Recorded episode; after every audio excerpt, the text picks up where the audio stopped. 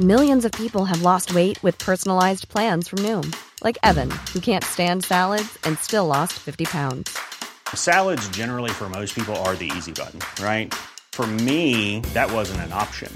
I never really was a salad guy. That's just not who I am. But Noom worked for me. Get your personalized plan today at Noom.com. Real Noom user compensated to provide their story. In four weeks, the typical Noom user can expect to lose one to two pounds per week. Individual results may vary.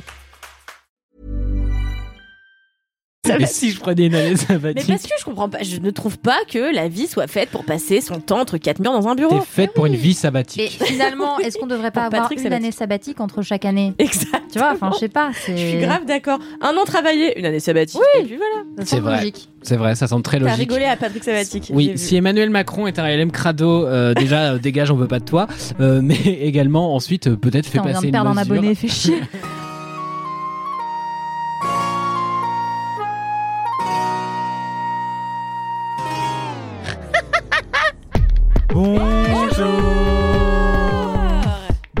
toutes et à tous, vous écoutez Laisse-moi kiffer, comme d'habitude c'est l'épisode. Je suis toujours Mathis Grosso, j'ai toujours les cheveux gras, j'ai chaud à des endroits que je ne pensais pas possible car c'est le début de l'été, aka la saison de l'enfer. Je suis très mécontent et pourtant T'aimes content. vraiment pas la vie. non Non, j'aime vraiment pas. Pas encore l'été. C'est pas encore l'été et c'est déjà désagréable. Déjà trop chaud. Il fait déjà. Pardon. Mais merci, voilà. Mais moi, je déteste. Mais j'adore le chaleur. printemps malgré l'allergie. de vivre euh, là où il fait froid. Moi, je fais mes meilleurs jeux de mots. euh, Je traite les gens de climato-sexiques. euh, voilà. J'adore l'été. Climato sexique. Le, le réchauffement climatique. en- Voilà. N'hésitez pas à rire sur mes blagues Tu sais ce que c'est botaniques. qu'une clématite Putain, mais je suis impressionnée. Eh, attends, j'ai encore plein de talents à te montrer. Attends que je jongle. Vous, vous l'aurez reconnu peut-être. J'ai à ma gauche l'excellente Kalindi Ramphel. Voilà, on ça applaudissez-là. Bah si on fait ça, Bravo, Moi, j'essaie bravo. d'applaudir comme je peux. tu vas jouer à un match de rugby. C'est prévu, mais euh, je spoil Plus pas tard, tout, tout de suite. Vous avez en face Anthony Vincent avec un Oui. magnifique pantalon rose. Bonjour. Ouais. Et oui. Et juste à côté, la rédactrice en chef de Mademoiselle, Marie-Stéphanie. Oui dont je n'ai pas cité le nom, Marie-Stéphanie Servos. Voilà. C'est l'en- l'ensemble de mon nom et mon prénom finalement. C'est vrai, absolument. Et moi, je vous l'ai déjà dit, je suis Mathis Grosso et personne ne dit oui. J'enchaîne donc, euh, sans plus attendre- J'enchaîne donc sans plus attendre sur une question qui m'a été soufflée euh, sans qu'elle le Ah sache putain, par Kalindi fois. Ah bon Mais non, parce que je te l'ai pas donné et justement, c'est toi qui m'as posé la question tout à l'heure et je me suis dit, ce serait une excellente question pour commencer. Je ne suis pas sûr qu'on l'ait déjà fait. Quel est le pire job que vous ayez fait dans votre vie? Oh my god, facile. Et je commence par toi, Non. Ah ouais Kalindi. Bah attends, parce en a eu quand même quelques-uns. Je dirais quand même que ça a été Quick. Euh, moi aussi. Toi aussi T'as été équipier chez Quick Putain, à parle Paname. Ouais. Enfin, quoi À Paname Non, en banlieue parisienne. Ok. C'est tout comme. Bah oui, c'est pareil. Ouais. Je ne sais pas. Non, mais je me suis dit, ça se trouve, on a été au même. Bon, alors, c'était catastrophique. Donc, j'avais 17 ans, et à 17 ans, il n'y a pas un milliard de jobs que tu as le droit de faire. Et donc, Non. le seul, euh, la seule entreprise qui m'avait embauché, qui m'avait dit oui, c'était bien sûr Quick. En plus, c'était du piston. Donc, quand même pas on a du piston, je sais même pas comment on fait pour bosser à T'es 17 ans. par qui Bah, c'est ma mère, elle avait Ken un jour, euh, bah, le chef de. le ch- un, un des Le chefs manager. de Quick. euh, bon. Putain, les, les Nepo Babies chez Quick, c'est un truc. hein. C'est Une abusé, promotion canapé par procuration. par la procuration de ma mère. Si c'est pour un Quick. sais, pour un Quick. trop de détails, trop de détails. Et donc, du coup, euh, mais c'était bien avant de me concevoir, c'était vraiment un très ancien Ah. amant. Oui. Bref, Un vieux contact. un vieux contact. Donc, elle rappelle en disant. Écoute, t'es toujours chez Quick, euh, ma fille cherche un travail. et moi, j'étais là à quoi Mais je vais pas aller bosser chez Quick, l'enfer et tout. J'ai été chez Quick, et en fait, il s'est avéré que. euh, j'ai- en fait, j'a- j'avais un papa. euh, euh, qui était euh, qui était un homme qui avait peu d'argent et le peu d'argent qu'il avait euh, bah une fois par an il s'en servait pour me faire un très beau cadeau et quand j'avais 17 ans j'aimais beaucoup la marque Tara Jarmon et le jour de mon début chez Quick il, il m'avait offert c'était le lendemain de mon anniversaire il m'avait offert une robe Tara Jarmon et en fait j'étais arrivée chez Quick avec mon sac Tara Jarmon et là c'était fini j'étais la bourgeoise de la Oh, team putain. mais vraiment Ah. finito. Et j'ai eu le malheur, dans la même journée, d'aider une de mes collègues qui parlait pas anglais à prendre tout un groupe d'Américains. Et donc, je parle anglais à sa place. Et là, elle était là. Euh, je peux très bien me débrouiller toute seule, en fait. Et donc là, j'ai été la, la, la, la bourge, la snob de l'anglais. Enfin bon, bref, c'était catastrophique. Je me suis fait J'ai jamais réussi à m'intégrer dans cette équipe de Quick. Je mangeais seule tous les midis euh, mes Oh. Quick and Toast. Euh, je comprenais rien parce que alors moi, faut savoir qu'en situation de stress, mon cerveau se coupe. Donc j'étais là, je comprenais rien aux commandes. Euh, je faisais de la merde dans les comptes et tout. Enfin, c'était une catastrophe. J'arrêtais pas d'offrir euh, des Pepsi à tout le monde, mais parce que cool et quick. Il y a plein de gens qui doivent se rappeler de toi. C'est de là d'où viennent tous tes abonnés. Ils sont, c'est la dame de chez Quick. Suivez-la. Mais en fait, c'est parce que euh, en fait, les gens, ils attendaient longtemps pour avoir un burger et j'étais Oui. là, attends, ça s'appelle euh, euh, ça s'appelle fast food, ok. Donc euh, du coup, euh, bah pour dédommager les gens, je leur offrais des Pepsi et autres et autres douceurs. Bah oui, oui, ça fait sens. Bref, et un jour, je me souviens, j'avais une collègue euh, qui me détestait et moi, je l'aimais bien. Et, euh, et en fait, il y a eu son anniversaire et pour essayer de me faire un peu copine avec elle, je lui ai offert un bouquet de lys blanc et elle m'a dit Qu'est-ce que tu veux que je fasse avec ça? Et elle l'a bourré dans son casier, elle a refermé la porte, elle m'a pas dit Mais merci. c'est affreux. Mais c'est horrible. Violence du truc. Non, mais je me suis fait Mais oui. Vraiment chez Quick. T'as pleuré un Genre. moment ou pas J'ai pleuré un matin où j'ai dit à ma mère je veux pas y aller et tout. Elle m'a dit tu y vas Kalindi en fait. Ah. Et, euh, et en plus je m'étais mis une grosse caisse la veille et tout et j'y suis allée. C'était horrible. Bon bref c'était vraiment les trois mois les pires de toute ma vie. Trois mois, c'est long en plus. hein. Trois mois c'est long du cul. Particulièrement quand on Ah a ouais, 17 ans. c'est clair. Mm. C'était pour me payer un voyage. Mais ça fait de l'argent de côté, oui, c'est ça. Ça mettait de l'argent de côté. Ma mère m'avait dit ok je veux bien parce que je, à 17 ans je m'étais dit bon je vais prendre une année sabbatique. Euh, je veux bien que tu ailles vivre à New York. Tous les mais, ans. Ça fait là. Vraiment tous, Tous les, les ans, ans, Et si je prenais une année mais sabbatique parce que je comprends pas, je ne trouve pas que la vie soit faite pour passer son temps entre quatre murs dans un bureau. T'es faite pour une vie Mais sabbatique. finalement, est-ce qu'on devrait pas avoir Patrick une sabbatique. année sabbatique entre chaque année? Exact. Tu vois, enfin, je sais pas. Je suis C'est grave d'accord. Un an travaillé, une année sabbatique. Et puis voilà. C'est logique. C'est vrai, ça semble très T'as logique. rigolé à Patrick j'ai Oui, si Emmanuel Macron est un LM crado, euh, déjà euh, dégage, on veut pas de toi. Euh, mais également ensuite euh, peut-être fait passer une mesure. Ah, c'est clair. 10% de nos écoutes. N'hésite pas à mettre en place euh, l'année sabbatique, euh, finalement un an sur deux. Voilà, euh, adapté sur les cycles de la Lune, je ne sais pas, j'ai fait un bac littéraire. Anthony, quel est le pire job que tu aies fait? Mais en fait, je n'ai pas fait de pire job car j'ai pas eu beaucoup de jobs dans ma vie. Hmm. Euh, et en fait, Quick, finalement, j'ai, enfin, quand on me demande c'est quoi le pire, je pense à Quick, mais c'était pas si mal. Enfin, vraiment, j'ai adoré. Bah, j'ai commencé à 18 ans parce que j'avais envie d'un job étudiant euh, pour euh, gagner un petit peu d'argent. Et euh, j'ai adoré parce que c'était hyper différent de mon quotidien habituel et que ça a beaucoup travaillé ma mémoire parce qu'en fait, j'étais équipé polyvalent euh, comme toi, peut-être Kalindi. Horrible. Je retiens Et jamais rien. euh, bah moi je retenais rien au début Équipé et monovalent. j'étais un peu le bourgeois de, de- du quick Ah aussi. Euh, Ouais. J'étais genre bonne dégustation. On dit pas bon appétit, ça nous rappelle qu'on a un ventre. Dégustation. On est dans un gastro avec Anthony. C'était n'importe quoi. Je donnais du Coca Light à tout le monde parce que j'étais un peu grossophobe à l'époque. Euh, et c'était n'importe quoi. Enfin, j'étais hyper interventionnel. Genre, vous êtes sûr que vous voulez ça? Et Mais non. Vraiment, j'étais odieux. J'étais odieux, odieux, odieux. Mais bravo de la mettre en salade, Les gens si qui vous l'ont voulez. été osent le dire. Oui, bah peut-être que j'aurais peut-être pas dû le dire dans un micro, mais vraiment, j'ai évolué sur cette question-là. Peut-être que dans tous les Ah. gens qui nous écoutent, je veux dire les milliards de personnes qui nous écoutent quotidiennement euh, dans leur foyer, euh, en famille, euh, il y a beaucoup de gens qui vous ont eu euh, chez Quick et qui ont eu une très mauvaise expérience de vous. Donc c'est Bah. peut-être le moment de leur parler et de vous excuser. Ah, moi, je m'excuserai pas. Il y a un jour, une dame, elle est venue, Toi, t'as donné du Pepsi elle a, gratos. elle a- elle jeté des. Je passais les balais et elle a jeté des frites sous sa table exprès pour que je nettoie sous sa table. Donc. euh, Non, mais les gens sont odieux. Il y a certaines personnes Non, qui sont vraiment odieuses et qui profitent de leur petit pouvoir de client. euh, Particulièrement odieux dans les fast-food en fait. Oui, parce que moins c'est cher, plus ils permettent. Non, c'est pas vrai en fait. J'allais dire moins c'est cher, plus ils permettent des choses, mais c'est pas vrai. C'est pas, mieux ailleurs. hein. Ouais, c'est pas mieux quand c'est du haut de gamme. Je Ouais, ouais, peux c'est vous le vrai. dire. c'est vrai. Toi Euh, qui manges à la tour d'argent tous les midis Non, j'ai été serveur pour des riches. hein. c'est différent. Une fois, j'ai déjeuné au Cheval Blanc euh, à la Samaritaine à Paris, Mhm. et les gens étaient vraiment odieux aussi. Donc Oui, vraiment, des c'est pareil. euh, ouais. Bien sûr. Mais les gens qui foutent des frites sous ta table euh, exprès pour que tu les ramasses. Non, mais j'étais Ça là. reste quand même, euh, Non, mais horrible. Non, mais j'étais, j'étais euh, une très mauvaise personne à l'époque où j'étais chez Quick et, euh, et même genre j'avais un peu de mépris de classe quand je suis arrivé et j'étais, enfin je vais pas m'étendre là-dessus parce que c'est pas très glorieux, mais ça m'a aussi beaucoup appris, beaucoup questionné et ça m'a rendu beaucoup plus humble aussi de travailler chez Quick. Ah bah ça calme hein, par contre. Oui. Ouais. Ah oui, ça ouais. forge. Et, Ça calme. mais je m'excuserai pas non plus pour autre chose.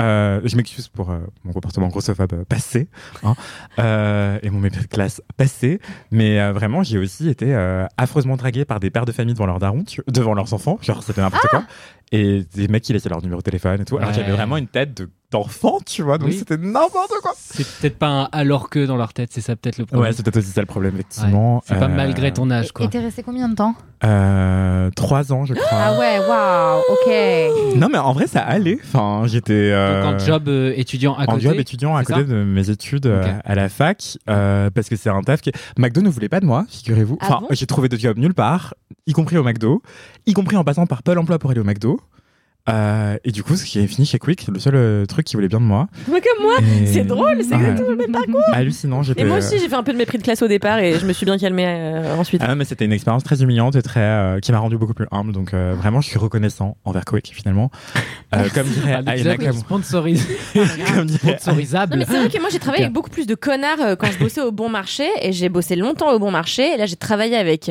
euh, ce qu'on peut considérer comme le summum de de, Du connard. de- de- Ouais. des, des connards vraiment et, des connasses aussi. Donc euh, je comprends qu'en vrai il y, a- des gens qui ont pu s'amuser chez Quick et McDonald's. C'est possible apparemment. Mais c'est aussi en cela que j'étais un peu plein, euh, que ça m'a fait un tilt, euh, que je me suis rendu compte à quel point j'étais à côté de la réalité. C'était que, en fait, pour moi, tout le monde était là en mode job étudiant, alors qu'en fait, pas du tout. Enfin, il y avait Oui, des gens qui a des étaient là depuis gens qui ont fait 10 le ans, qui vont y rester toujours. là-bas. Et c'est ok, quoi. Enfin, donc euh, voilà, euh, ça m'a mis euh, une claque à ce niveau-là et ça m'a appris beaucoup, beaucoup de choses. Et vraiment, je trouve que j'ai régressé en mémoire depuis que j'ai arrêté de travailler chez Quick, où vraiment, je pouvais redire une commande de 10 personnes Ouais. Et la servir hyper rapidement. Même me souvenir que, ah oui, tel enfant, c'est tel jouet et tout. Et en fait, euh, maintenant, je reconnais à peine euh, mes parents dans la rue, quoi. Enfin, ah oui oui là oui je- Tu reconnais à peine tes parents dans la rue Ouais, ouais, ouais. Je crois qu'il est déjà raconté dans la LMK qui était rencontré Oui. dans la mauvaise voiture une fois. Euh, j'ai aussi confondu mon frère avec quelqu'un d'autre c'est une des fois. problèmes de vision. Anthony plutôt non Est-ce que Eh tu t'es fait un petit scanner cérébral c'est clair J'ai fait un champ visuel récemment et j'ai fait beaucoup de pression oculaire, beaucoup de migraines ophtalmiques, mais ce n'est pas du tout pour ça euh, que je ne reconnais pas les gens dans la rue, c'est que je suis très très peu attentif visuellement. Je suis très attentif à la voix bah des oui gens. je t'ai dit plusieurs fois je t'ai croisé devant l'étoile de Montmartre et j'étais là Anthony toi, il t'ignore, c'est autre chose. Pas du tout, pas Oh. du tout. Je suis vraiment bigleux et en plus de ça, je lève très peu la tête en fait. Euh, voilà, je me repère autrement, vraiment beaucoup au son. Je reconnais les gens au son de la voix plus Après. Anthony, euh, t'es face à Kalindi qui est quand même quelqu'un de très discret, donc on peut totalement comprendre que tu aies pu ne pas l'entendre ne pas la capter. Cette petite voix si peu reconnaissable. Marie-Stéphanie, de euh, ton côté, c'est quoi ta pire expérience euh, professionnelle? Alors écoute. Et pourquoi euh, chez Mademoiselle Et pourquoi chez Mademoiselle Finalement, j'allais en parler. Non, euh, eh bien, contrairement à vous, euh, messieurs, dames, moi, j'ai travaillé chez McDo.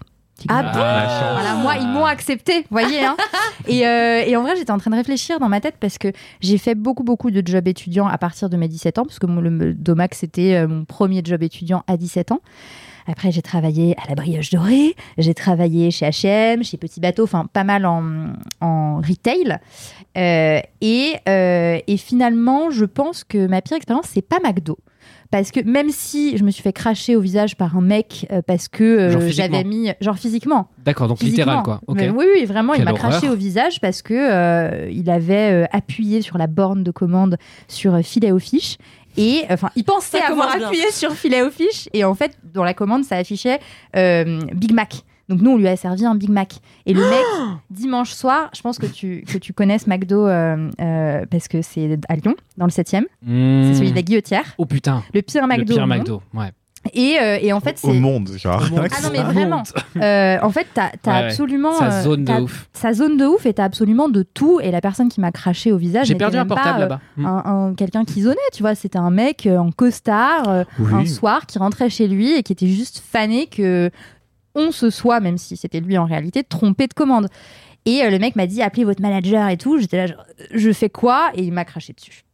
waouh Malgré tout, ça n'était pas ma pire expérience Tu l'as enterré où, pardon mais euh, je- l'ai jeté dans la dans le Rhône. Bah ouais, de ouf. Voilà. Mais, euh, mais non, en vrai, euh, j'ai trouvé ça assez, assez formateur d'un point de vue humain. Parce que, comme tu disais tout à l'heure, en fait, il y a une diversité de gens qui bossent euh, dans les fast-foods. Enfin, c'est des gens qui font des jobs d'études, des jobs d'études, des, des jobs euh, étudiants, euh, des gens qui, dont c'est le vrai job, enfin, tout le temps, Mm. euh, des gens qui viennent de tous les milieux différents. Donc, c'était aussi intéressant, même humainement, de se lier avec d'autres gens que ceux que je pouvais avoir dans mon cercle. Euh, et, euh, et, euh, et puis c'était drôle au final. Enfin, c'était, j'ai pas bossé longtemps là-bas. J'ai bossé genre un mois, deux mois l'été. Je me suis fait des potes et on sortait après le, no- après notre shift à 1h du mat, après le closing, ça s'appelait. Oh mon dieu. Et, et on allait boire des coups et c'était très drôle. Mais l'idée, c'était pas de raconter sa meilleure expérience, l'idée, c'était de raconter la pire. Ouais. Et en vrai, la pire, c'est quand j'ai bossé chez Hollister. Euh, Ah, vous voyez tout ce que c'est. Est-ce que c'était l'époque euh, où il y avait les Ouais. mecs torse nu ou pas? Exactement. Ah. C'était, pour être tout à fait précise, Ah. en 2012, donc il y a 11 ans. Waouh. Et euh, La fin du monde à l'époque. la- exact, mais euh, c'était avant, parce que du coup, c'était en décembre la fin du monde normalement. C'est vrai. Euh, et en fait, donc Hollister arrive à Lyon. Donc vous voyez ce truc, euh, c'est comme Abercrombie Fitch. Enfin, c'est la même marque. Euh, donc les gens étaient dingues. Il y avait les mecs torse nu devant. Il y avait la musique à l'intérieur. Il faisait noir. Enfin, c'était vraiment un gros phénomène à l'époque. et donc Hollister arrive à Lyon. Et là, les mecs font passer des castings. Des castings pour bosser avec eux. Donc tu euh, passais un entretien d'embauche avec 30 autres personnes dans une salle et on te posait des questions. tu étais assis sur une chaise, il fallait te lever devant tout le monde, c'était horrible. Euh, et on te posait des questions. Et bref, après, tu étais embauché. Il y avait trois, euh, trois niveaux. Tu étais soit embauché pour être modèle. Donc, c'était les gens qui étaient en mini-short devant euh, des meufs ou des mecs, euh, voilà, qui étaient là, genre Hello, welcome to the pier. Parce que c'était ça qu'on disait aux clients quand on les accueillait.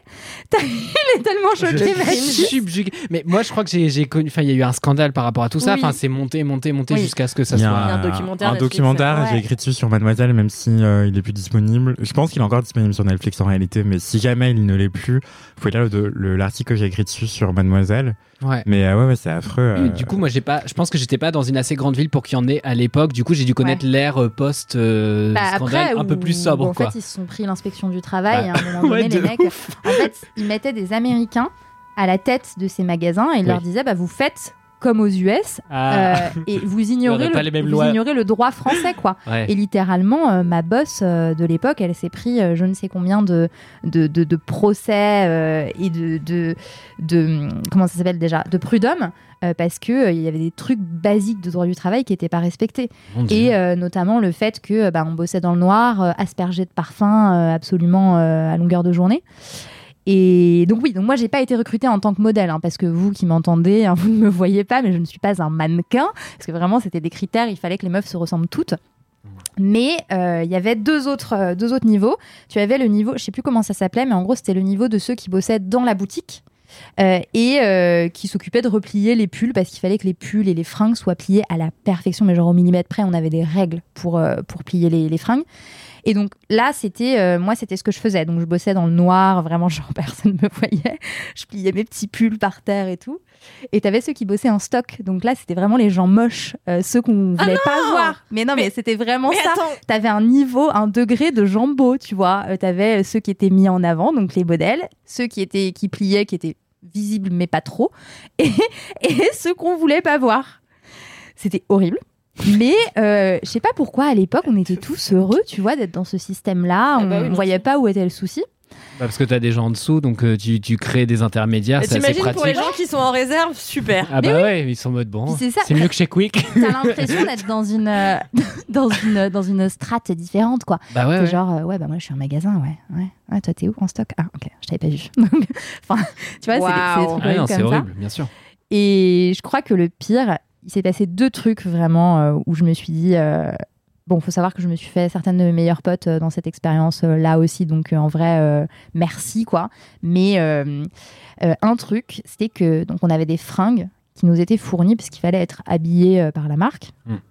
Et euh, mais il fallait les payer hein, les fringues. hein, quand Ah même. on avait on avait moins 50, mais juste un t-shirt coûtait euh, 50, 70 balles, tu vois. Donc euh, tu payais quand même 35 euros et ta tenue complète te revenait à plus de 100 euros. C'est abusé. Le, sca- le Je- scandale ne s'arrête pas là. quand je pense qu'il y a un truc aberrant, tu sors une nouvelle phrase. J'adore, c'est génial. Attends, tiens-toi bien, ce n'est pas terminé. Ah.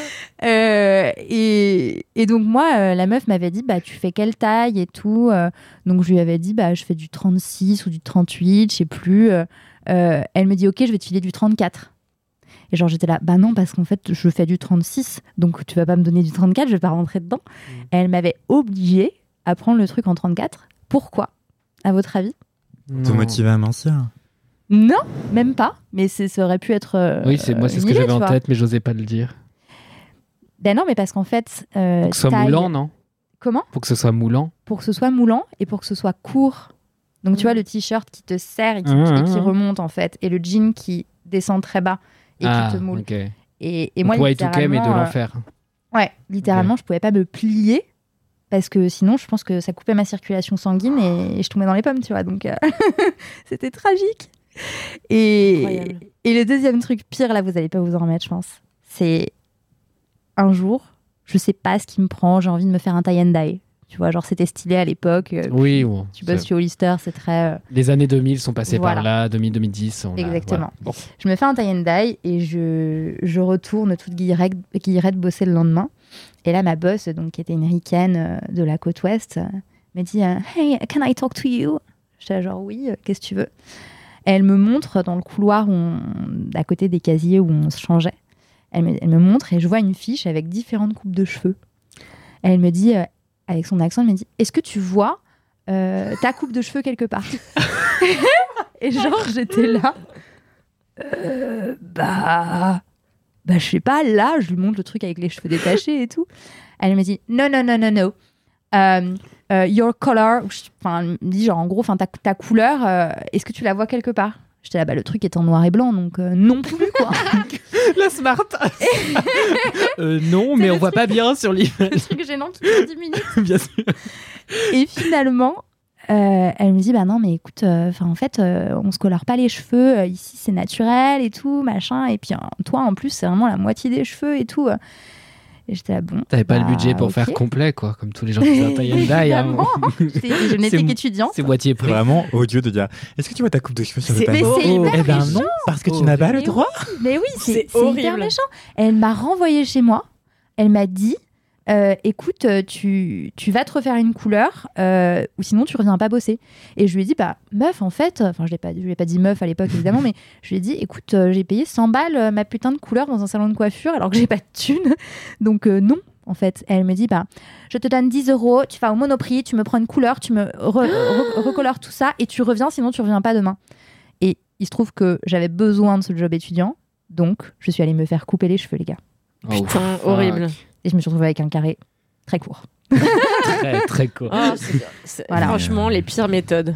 Wow. Mais- je- Bullying à l'état pur. De ouf. Une fois, je flânais au boulevard Haussmann quand j'étais genre beaucoup plus jeune. Et, euh, et en gros, il y a un mec qui m'arrête dans la rue et qui me dit Ouais, excuse-moi, est-ce que tu cherches un job, machin et tout? Et je me dis euh, Oh là, c'est le début de, euh, Ma d'un de trafic sexuel ou je sais pas quoi. non, non, je dis pas du tout là-dessus. carrément. Parce que le mec était chelou, il me regardait bizarre et tout. Et je le voyais me juger de haut en bas, tu vois. Et en fait, il me dit Ouais, en fait, je travaille pour une marque, Abercrombie et tout, machin. Et je What? Et j'y croyais pas. Du coup, je me suis- j'ai demandé à mes potes de m'accompagner à l'entretien parce que je me dis C'est le début de la prostitution, ça va être horrible et tout. Euh, c'est du trafic d'êtres humains, j'en suis sûr.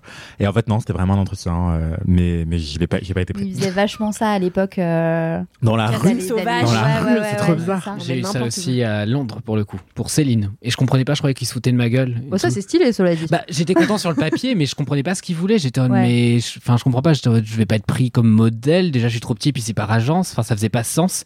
Et après, il était vraiment euh, en mode, euh, c'est quoi tes projets d'avenir et tout. Moi, j'étais étudiant, Ouais. donc j'étais en mode, euh, je sais pas, devenir président du monde, I guess, comme tout le monde. Et, euh, et après, il était en mode, parce que tu pourrais vendre des chaussures. Et j'étais en mode, Ah, ah Et voilà, et il m'avait payé un chocolat chaud pas très bon euh, pour me parler de tout ça pendant très longtemps. Et je comprenais vraiment pas où ça allait. C'était vraiment trop bizarre comme ouais. entretien. Et t'as pas accepté? Bah non, parce qu'il fallait arrêter mes études pour euh, travailler chez Céline dans une ville où je comptais pas habiter plus tard. Donc j'étais un peu en mode non. Trop chelou. Bref, euh, de mon côté, puisque vous me le demandez, ma pire expérience euh, professionnelle, j'ai eu pas mal de choix, entre guillemets, dans le sens où j'ai fait pas mal de choses différentes et toutes pas bien à des degrés différents. Euh, mais en vrai, euh, donc j'ai fait de l'animation, j'ai bossé dans des centres d'appel, j'ai fait euh, de la restauration. Mais dans, parmi les expériences de restauration, il y en a une qui a été particulièrement horrible, tellement horrible que j'ai fait un extra pour tester et j'étais censé bosser là-bas l'été et je me suis démerdé par tous les moyens entre cet extra que j'ai fait pour ne pas faire justement ce job d'été euh, qui était dans une brasserie très renommée à Lyon dont je ne citerai pas le nom.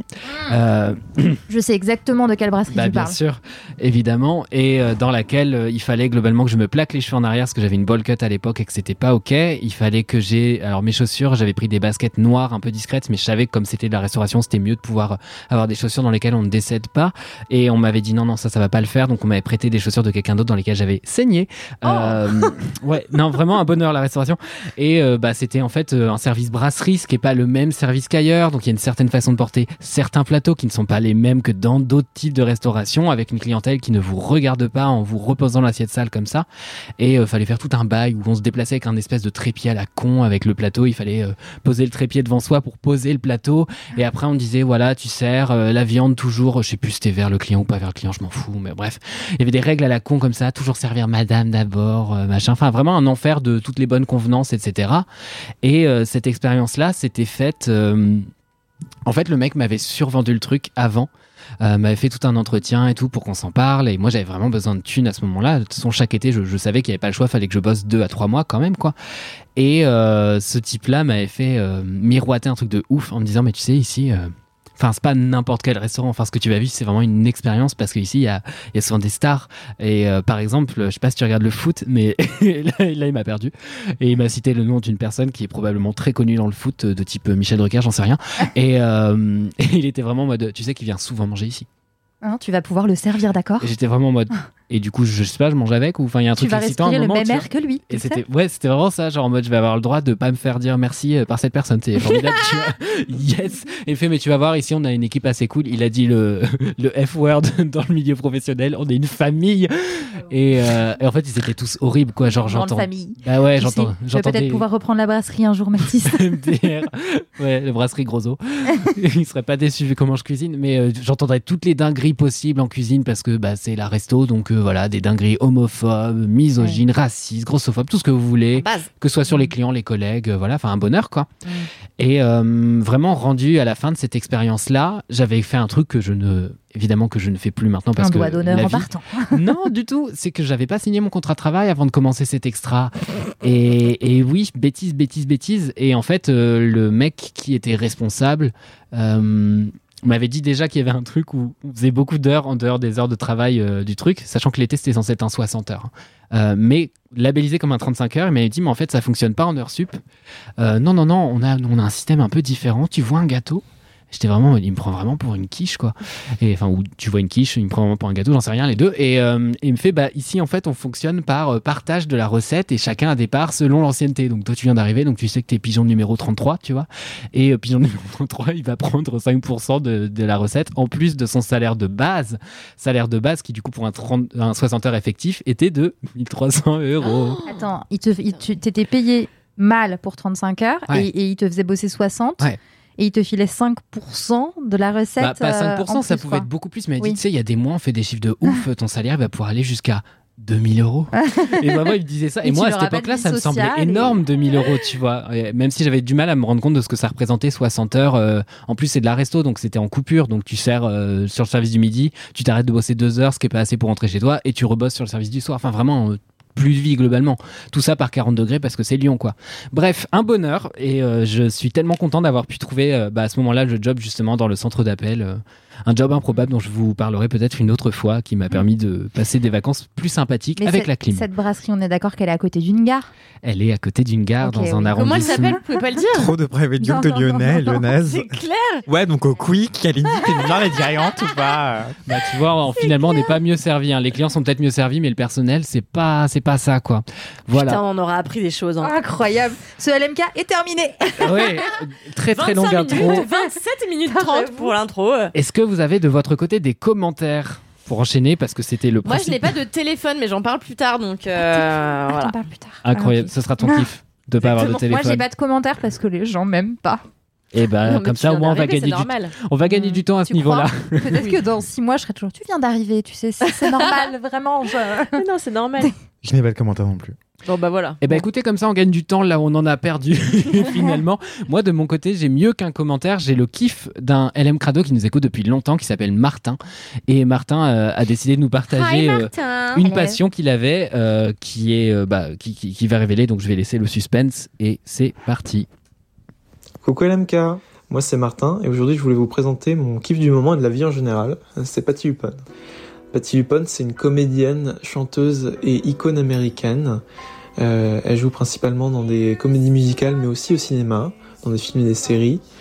Euh, elle est connue aux États-Unis pour avoir interprété euh, des rôles assez importants du monde de, la comédie musicale, comme Eva Perron dans Evita, Mrs. Lovett dans Sweeney Todd et Joanne dans Compagnie. Elle a, donc dans ses rôles au cinéma, elle a aussi joué dans, dans des séries par exemple de Ryan Murphy comme American Horror Story ou euh, Hollywood. Et plus récemment, elle a joué dans le dernier film de Ari Aster, Boys Afraid. D'ailleurs, c'est un film qui est assez acclamé par la critique. euh, et par la critique, j'entends bien sûr Kalindi Ramphal. Euh, personnellement, j'ai découvert Patty Lupone via un dessin animé. Mon dessin animé préféré, c'est Steven Universe. Euh, elle y donne sa voix à un personnage qui est pas très présent dans, dans l'histoire, mais ça a été suffisant pour euh, qu'elle m'interpelle. Après ça, je suis allé sur YouTube pour euh, regarder et écouter ses performances, on va dire ça comme ça, et je suis vraiment tombé amoureux d'elle. Je pense notamment à, à sa version de The Ladies Who Lunch ou de A Little Priest. Elle m'a suivi pendant mes années lycée, des moments où ça allait pas forcément, et je la remercie pour ça. Euh, sa voix est magnifique et même en tant que personne, elle est assez drôle et genre euh, il y a des petites anecdotes sur elle qui sont très appréciables. Donc voilà, je vous conseille vraiment d'aller regarder ce qu'elle fait. Je vais faire euh, un peu d'autopromo. J'ai une playlist sur Spotify où je compile des, des musiques d'elle. Ça s'appelle Queen Patty, Queen comme reine en anglais et Patty euh, P-A-D-T-I. Voilà, merci de m'avoir écouté et puis bon épisode de LMK. Kiff comme coff. Merci beaucoup, Martin. Je suis si content que le trop comme coff ait été réhabilité. kiff comme coff. J'ai pas la. C'est vieux du C'est moi qui avais voulu lancer kiff comme coff à la place de touchez-vous bien le qui kiffe parce que euh, Jean-Pierre kiff c'était rigolo d'appeler les gens qui nous écoutaient comme ça tous des Jean-Pierre kiff. voilà et ça n'a emballé que moi Non, et bah, Martin. tu rigoles, j'ai trouvé ça génial. ah bah Bon, je suis très content. C'est la base de mon humour. hein. Jeu de mots avec des personnalités pourraves, donc euh, c'est top. C'est vrai, c'est vrai, ça m'a rendu très heureux. Merci beaucoup Martin d'avoir partagé ça. En, en plus, ça me permet de, de, de glisser euh, des, des personnalités que j'aime, mais c'est pas mon kiff, donc c'est pas ma faute. C'est pas moi qui fais un triple kiff, c'est juste les gens qui ont bon goût. C'est pas moi. J'adore Patty Luponet aussi ou Moi. Lupone, je sais pas comment on l'a dit. C'est vraiment une icône de Broadway et on, on la voit moins en cinéma, elle est quand même plus rare, mais euh, ouais, elle a fait euh, toutes les scènes, tous les rôles les plus grands. Enfin, elle est incroyable. Puis elle a, un, elle a un physique et tout, un charisme, genre une gueule que tu que tu reconnais une fois que tu l'as vue, tu tu t'en souviens quoi. C'est vrai. Bref, une personne exceptionnelle. J'enchaîne aussi très très vite euh, pour qu'on puisse enchaîner sur la suite sur un petit message boubou parce que ça fait longtemps, Euh, mais les gens boivent toujours car les gens vont toujours mal. Et c'est un message boubou de Sonic Desmers euh, qui a également un hâte intéressant. Hello Dildo. Voilà, bon, je, je glisse ça là, message boubou. Salut LMK, c'est pour un moussa, un message. On est complètement boubou Un message réré Bourré On adore vraiment ce que vous faites, genre là on est entre, entre cops et franchement ça fait trop plaisir d'entendre toutes vos petites recos. Franchement, grosse dédicace euh, à Kalindi, à Mathis, à tous les gens qui sont partis, tous les nouveaux gens qui sont ici à nouveau dans le podcast. On vous aime trop, trop, trop, trop, trop, trop entre copines et vous nous faites trop du bien chaque jour, tous les jeudis. C'est, c'est la grande, grande frappe euh, de vous écouter. On, on- on vous envoie ce message en direct de Toulouse. Hi, Toulouse. franchement, merci beaucoup pour le bonheur que vous nous apportez euh, chaque jeudi et, et- et chaque jour en vrai parce que c'est tout le temps. Et euh, on, aime trop vous écouter. On fait des gros bisous C'est moi, il avait une phra un phrasé, une prosodie proche d'Alix. Ah ouais, tu trouves Prosodie proche d'Alix, c'est le titre de cet épisode. Incroyable. Bah, possible. peut-être, c'est possible. Euh, moi, j'ai été très rassuré que ce soit entre copines et pas entre cops euh, au sens euh, policier, car euh, je doute que les, je doute que les policiers écoutent LMK. Encore que, peut-être, tu sais pas. euh, encore que, qui sait, qui sait. On a, on fait un épisode un peu. LMK, ne slidez pas dans mes DM. C'est clair. Et non, c'est le moment idéal d'enchaîner sur euh, un élément phare de ce podcast, à savoir le jingle. Jingle. Fini de rire avec vos putains de digressions. C'est l'heure de taper dans le fond Car le temps c'est du pognon. Ah ouais. Fini de rire et de dire des trucs au pif. C'est l'heure de lâcher vos kiffs. C'est l'heure de cracher vos kiffs. C'est maintenant. C'est l'heure, c'est l'heure C'est l'heure de lâcher vos kiffs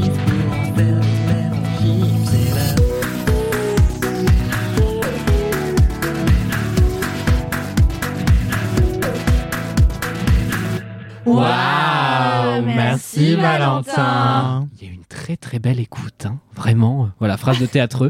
Euh, c'est... J'avais entendu une meuf dire ça à la fin d'une pièce de théâtre. Il y avait une très très belle écoute dans la Ouais, salle. mais on se dit ça Il y même avait entre. une très très J'adore belle dire ça. écoute. Genre Ouais. les gens ont bien écouté. Ouais, c'est ça. Mais tu dis ça, en fait, tu dis ça aussi entre comédiens quand tu fais du théâtre. Oui, tu de te ouf. dis, euh, Hmm. voilà, belle écoute, machin.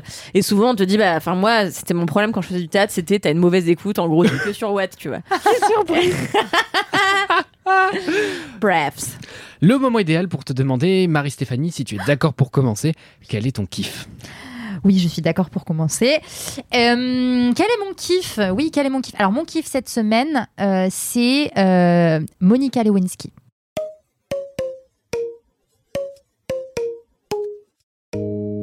Attention, le kiff qui va suivre parle de tentative de suicide. Euh, si le sujet est sensible pour vous, n'hésitez pas à aller dans la description du podcast où vous trouverez le timecode du kiff suivant.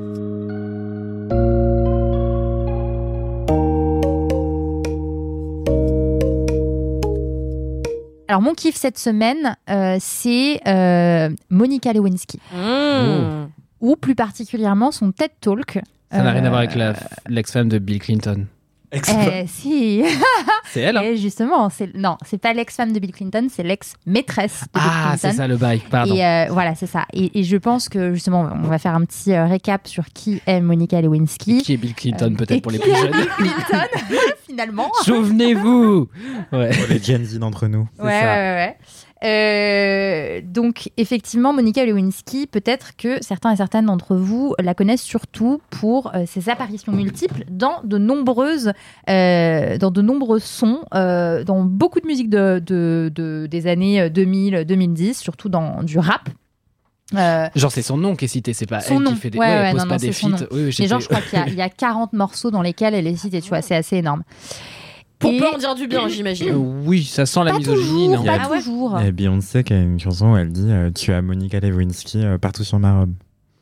Enfin, Ah ouais voilà. Ah ouais. Et il y a vraiment Monica Lewinsky partout sur. euh, Non, c'est en mode- Quelle naïveté, Marie-Stéphanie. Mais j'ai loupé un truc là. Ah mon dieu, j'ai compris ce que ça voulait dire.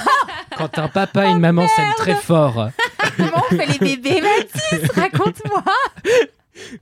Putain, j'avais pas cette, euh, cette ref. Ok, bon, donc oui, il y a. Ah bah oui, mais du coup, je, je- comprends mieux parce qu'il y a une histoire de robe dans cette histoire de Monica Lewinsky. Pourquoi c'est mon kiff, euh, Monica Lewinsky? C'est pas particulièrement son histoire, même si c'est euh, l'un des scandales sexuels euh, les plus retentissants de, de, on va dire, les dernières euh, 30 années. Avec Julie Gaillet et François Hollande sur le scooter. Oui, mais c'est très local, c'est très, franco- c'est très très local. franco-français. C'est très local et on n'a pas eu de détails sur leur vie sexuelle. On n'a pas eu de oui, je détails. pense. Ça suffisait. Ouais. Le scooter, c'était déjà trop. Euh, je, vais, y revenir, mais pourquoi c'est mon kiff? Parce que j'ai découvert donc ce TED Talk qu'elle a fait euh, euh, il y a 8 ans, qui était sa première prise de parole après, en fait je crois qu'elle a arrêté littéralement de s'exprimer dans les médias et ailleurs au début des années 2000, donc ça faisait très longtemps qu'elle s'était pas exprimée. Et c'est un discours hyper, hyper puissant sur la résilience, enfin sur le cyberharcèlement et sur la résilience. Mais je vais y revenir. Donc pour le petit topo, euh, l'histoire de Monica Lewinsky, pour ceux et celles qui nous écoutent et qui ne connaissent pas, euh, Monica Lewinsky a été euh, rendue connue, enfin est devenue connue parce qu'elle a été la maîtresse donc de Bill Clinton, qui était le je ne sais pas combien dixième président des États-Unis.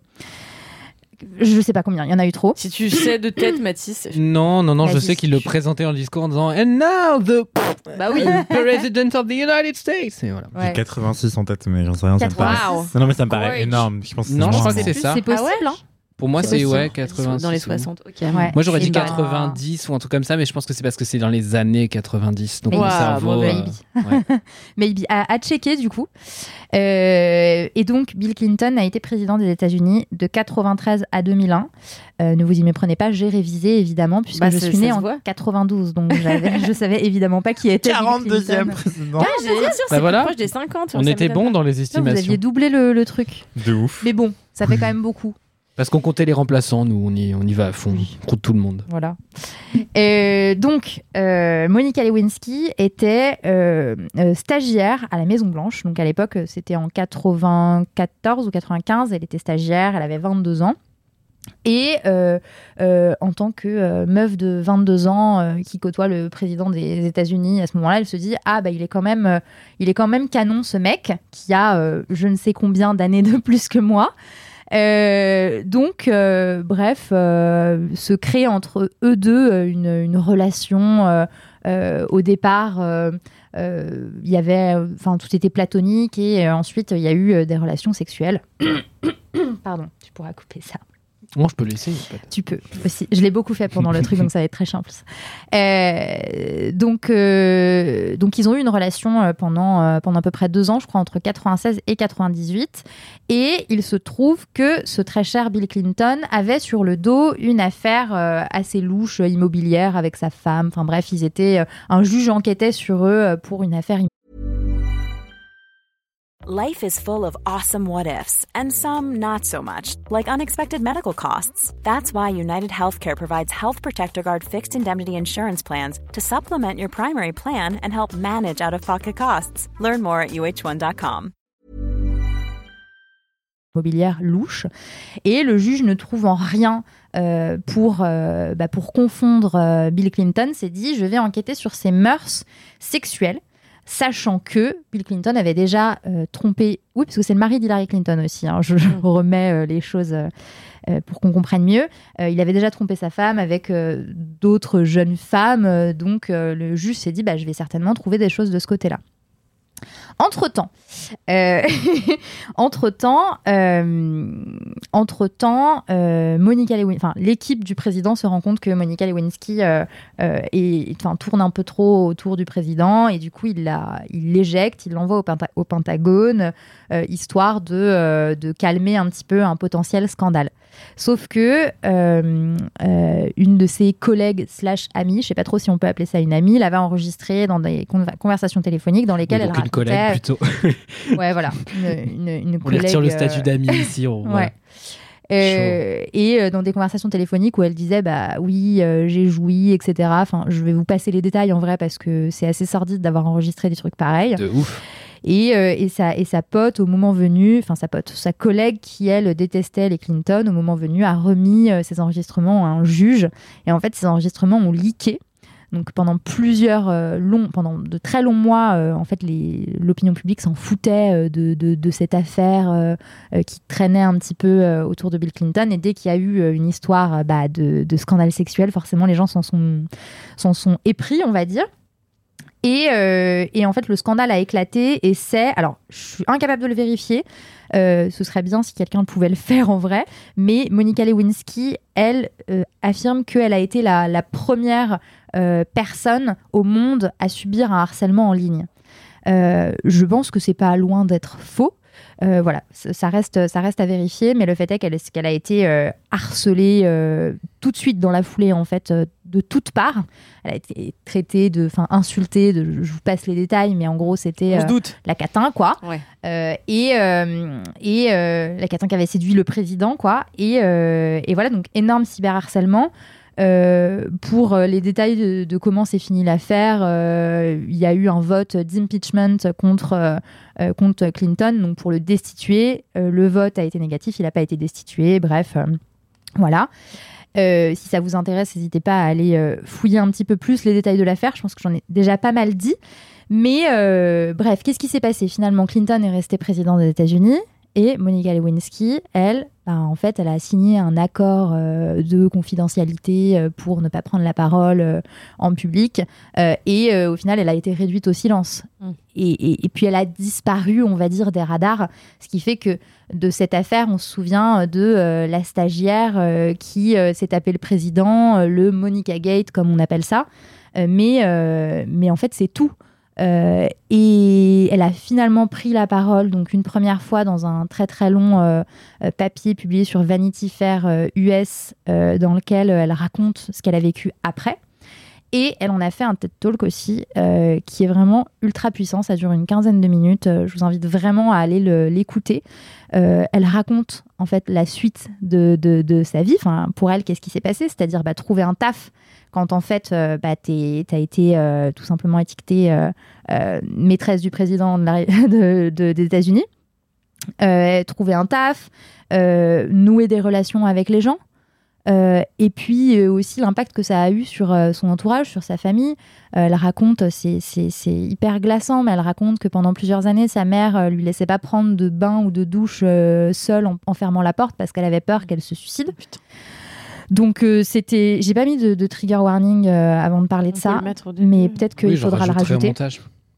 Donc, euh, donc bref, c'est vraiment, euh, c'est vraiment glaçant, euh, mais en même temps, et c'est pour ça que c'est mon kiff, euh, en même temps, c'est aussi hyper encourageant et, euh, et je trouve que c'est un discours qui porte beaucoup d'espoir, notamment pour les personnes qui euh, sont victimes ou ont été victimes de cyberharcèlement, parce qu'aujourd'hui, du coup, elle, se, euh, présente vraiment comme dé- défenseur de défenseuse de, de, du, du, des personnes qui se font harceler, cyberharceler, et elle, elle défend cette cause-là quand elle peut. Je ne sais pas exactement de quelle manière, ce serait à vérifier aussi, mais mais bref, euh, c'est un discours qui est hyper puissant et ça montre, je trouve, euh, la, résilience dont elle a fait preuve et la résilience au final dont chacun et chacune peut réussir à, faire preuve. Et c'est hyper important parce que là, euh, ces dernières semaines, on entend énormément de, cas sordides de, jeunes, très jeunes, ados qui se donnent la mort parce qu'il se faisait, euh, il et elle se faisaient harceler sur les réseaux sociaux. Et, et je pense que autant pour euh, les personnes qui se font harceler que euh, les harceleurs aussi, euh, c'est- et les familles, euh, ce serait vraiment utile de, de, de- de porter jusqu'à eux et jusqu'à elles ce, ce- ce discours. Euh, Mhm. euh, parce que vraiment, c'est il y a, ça montre qu'il y a un espoir qu'on peut, qu'on peut s'en sortir, autant quand on est harcelé et même quand on est harceleur aussi, qu'on peut arrêter, qu'on peut prendre conscience qu'on l'est et qu'on peut arrêter euh, de, d'harceler. Donc voilà, et, et je vous renvoie aussi vers un, un podcast du coup euh, avec euh, Dua Lipa. Euh, elle a un podcast, je savais pas. Mm. Euh, je sais pas comment il s'appelle, mais euh, il y a un épisode qui date de 2022 avec Monica Lewinsky et euh, pareil hyper intéressant à écouter euh, aussi. euh. Trop bien. Il y aura le lien dans la description. Et je voulais juste rajouter une, une chose, c'est que si parmi euh, les personnes qui nous écoutent, il y a des personnes qui sont cyberharcelées, euh, sachez que vous n'êtes pas seul et euh, que vous pouvez être aidé et, et que la première des choses pour être aidé, c'est de commencer par en, en parler à qui vous pouvez peut-être en parler, des amis ou de la famille. Euh, voilà, c'est tout. Et il y a une super réseau qui fait un super travail qui s'appelle Femmes versus cyberharcèlement, euh, qui va vous donner des ressources, vous aider, vous aiguiller, euh, vous accompagner. Toutes les ressources sont dans la description, comme d'habitude, du podcast. C'était pas très joyeux comme Ah non, mais kiff. c'était très bien. Non, mais ça très donne très envie de le regarder parce que je n'ai, je l'ai jamais entendu s'exprimer elle-même en fait. Donc, euh, Mm, mm. Moi non plus. donc. euh, Toujours du discours à apporter. Enfin, on parle on à était, sa on était quoi. vraiment tout petits, donc euh, c'est très confus euh, ce qui Mm. s'est passé à l'époque euh, et les répercussions que ça a pu avoir sur sa vie à elle. Mm. Merci beaucoup, Marie-Stéphanie, pour ton kiff. Du coup, vous avez tous les liens qu'on a mentionnés dans la description. Et Anthony, c'est quoi ton kiff? Ah ouais, on change de sens. euh, ok. Euh, bien faire au hasard eh la bien, Mathis. Oui, c'est euh, n'importe Non, ça dit- mais je savais qu'Alindy, elle allait râler si je la mettais en première. Donc, Ah, voilà. donc on fait en fonction de Kalindi. D'accord. Absolument. Je fais en fonction de la personne qui râle le plus fort dans les micros quand j'ai un casque. Je suis Ok. désolé de Moi, je protéger sais mes plus oreilles. dans quel sens tournent les aiguilles d'une montre en attendant. Il n'y Alors, a plus de saison. eh bien, Je hais cette époque. Mon kiff, c'est une femme artiste qui s'appelle Ilma of Clint. Af Clint. Euh, c'est une artiste peintre. Elle est surtout connue pour sa peinture. Euh, en fait, qui était à Londres ce week-end. Et euh, l'un des musées que j'adore le plus là-bas. vécu à c'est, Londres. euh, oui, merci de cocher ton bingo, Mathis. Parlons de Camille et de Ruby.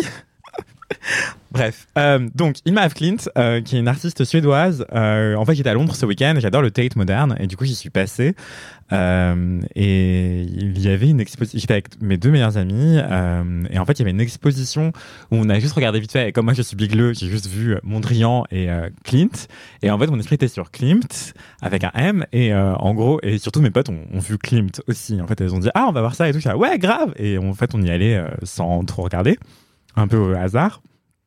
Et en fait, on se rend compte que, euh, première salle, je vois des she, she, her, et je fais genre, attendez, quoi? Euh, euh, Klimt, c'est un homme dans ma tête. Et du coup, je comprenais pas. Et en fait, c'était Clint avec un N comme Nina.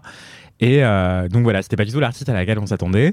Et euh, c'était une excellente, excellente surprise. Et tout de suite, quand j'ai vu cette œuvre, j'ai compris qui c'était. Et du coup, j'ai, j'ai ado- Mais pourtant, l'affiche, euh, j'étais, bon, j'étais à l'ouest comme d'hab, je ne vois rien. C'est vachement pratique pour se faire une carrière d'être presque homonyme. hein. Je vais vraiment m'appeler Olivier Pau et signer des mises en scène et voir s'il y a des gens qui viennent. Je sens que tu t'appelles pas Thierry Frémaux. euh. Ouf Et du coup, euh, donc c'était une exposition qui vient de commencer, qui est jusqu'au 3 septembre euh, euh, au Tate Moderne, qui met en regard euh, l'œuvre de Half Clint avec celle de, Mondrian. Euh, et pour les personnes qui ne connaissent pas Ilma Half Clint, c'est une artiste qui est vraiment ultra ultra méga pionnière c'est incroyable de regarder sa vie finalement et, et elle est assez méconnue alors que c'est une pionnière de la peinture abstraite en fait de l'abstraction dans l'art et donc elle est née en 1862 à Stockholm, elle est morte en 44 euh, d'un accident de la route. Quasi, elle est, elle est morte quasi méconnue, enfin quasi inconnue pardon du, grand public. Euh, donc qu'est-ce que je peux vous dire rapidement sans faire toute sa biographie? Euh, C'est que du coup, bah, c'est une artiste euh, suédoise, je l'ai déjà dit, surtout peintre. Elle a étudié, elle a grandi dans une famille avec beaucoup d'ingénieurs, d'officiers, euh, de cartographes. Et donc, il y avait beaucoup de sciences autour d'elle. Et elle, elle s'intéressait à, beaucoup de choses, notamment la botanique, euh, les mathématiques et euh, la peinture, évidemment. Donc, elle a étudié la peinture à l'école technique artistique de Stockholm, mais aussi aux Beaux-Arts de Stockholm. Elle gagnait de l'argent plutôt en faisant des peintures euh, figuratives, euh, académiques, euh, des portraits, euh, des paysages, etc. Et donc en fait, quand on, de son vivant, elle était plutôt connue. Elle n'était pas connue en fait, c'est une artiste mineure de, de peinture figurative. Et, euh, et après sa mort, même chose. Sauf qu'en fait, euh, de son vivant, elle était extrêmement passionnée de mysticisme. En gros, euh, sa sœur est morte quand elle était assez jeune. Ilma Af Klint avait 17 ans à la mort de sa sœur et elle était hantée par cette disparition. Elle a commencé à s'intéresser au, spiritisme, à,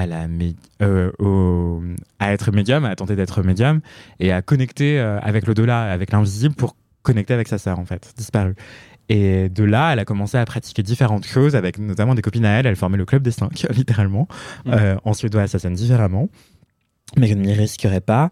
Et, euh, Savoir maintenant. et en gros, euh, elles essayaient de connecter avec l'au-delà. Chacune avait euh, une personne qu'elle voulait absolument, euh, avec laquelle elle voulait absolument dialoguer. Et elle, c'était sa sœur notamment.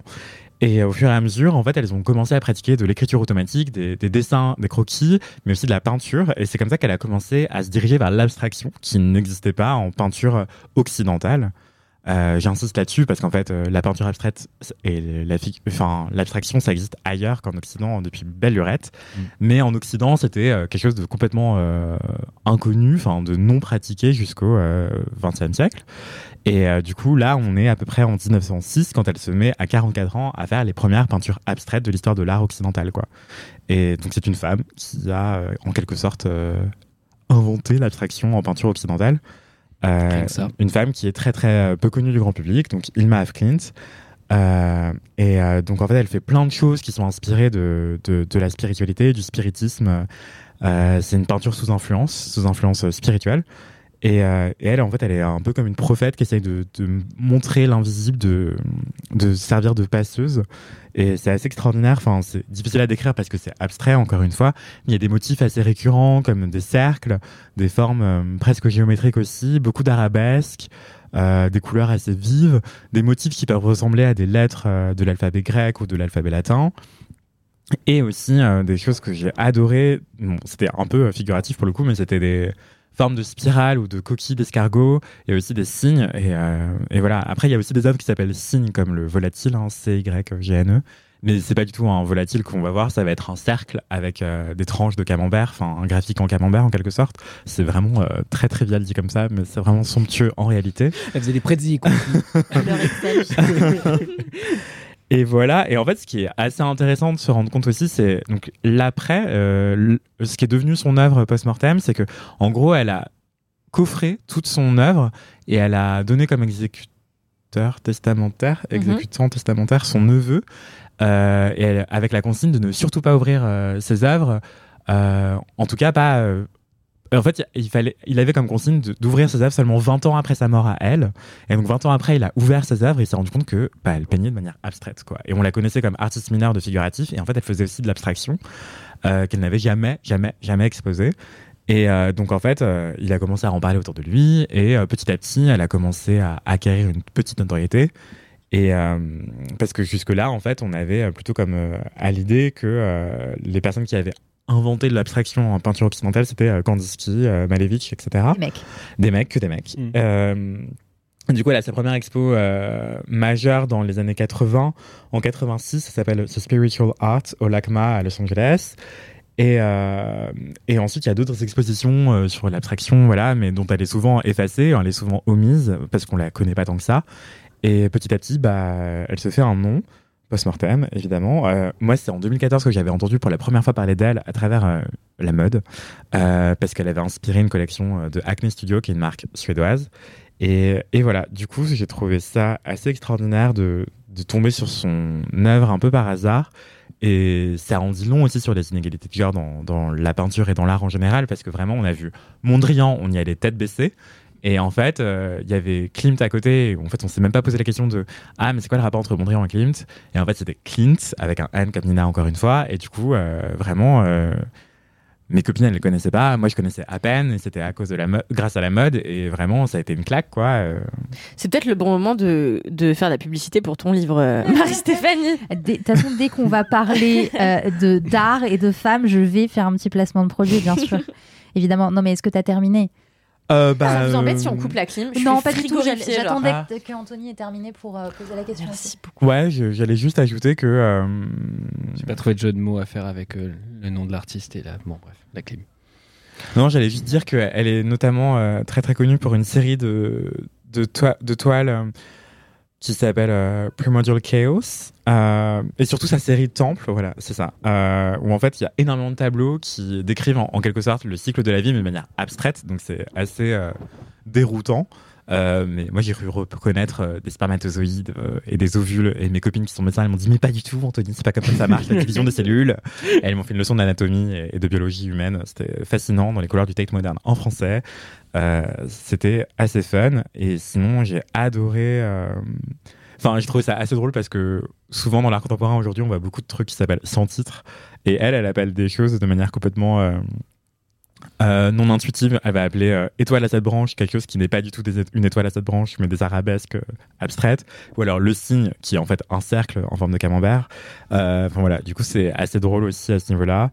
Et enfin, euh, si vous n'allez pas à Londres de sitôt au Tate Modern avant le 3 septembre, ne vous inquiétez pas, il existe plein de peintures à dans d'autres musées euh, d'art moderne euh, partout dans le monde. Et aussi, bah, vous trouvez des documentaires sur YouTube. Notamment, elle a une rétrospective au, Gugge- au Guggenheim en 2019 qui a été majeure. Et ça a été d'ailleurs l'expo la plus visitée ever du Guggenheim.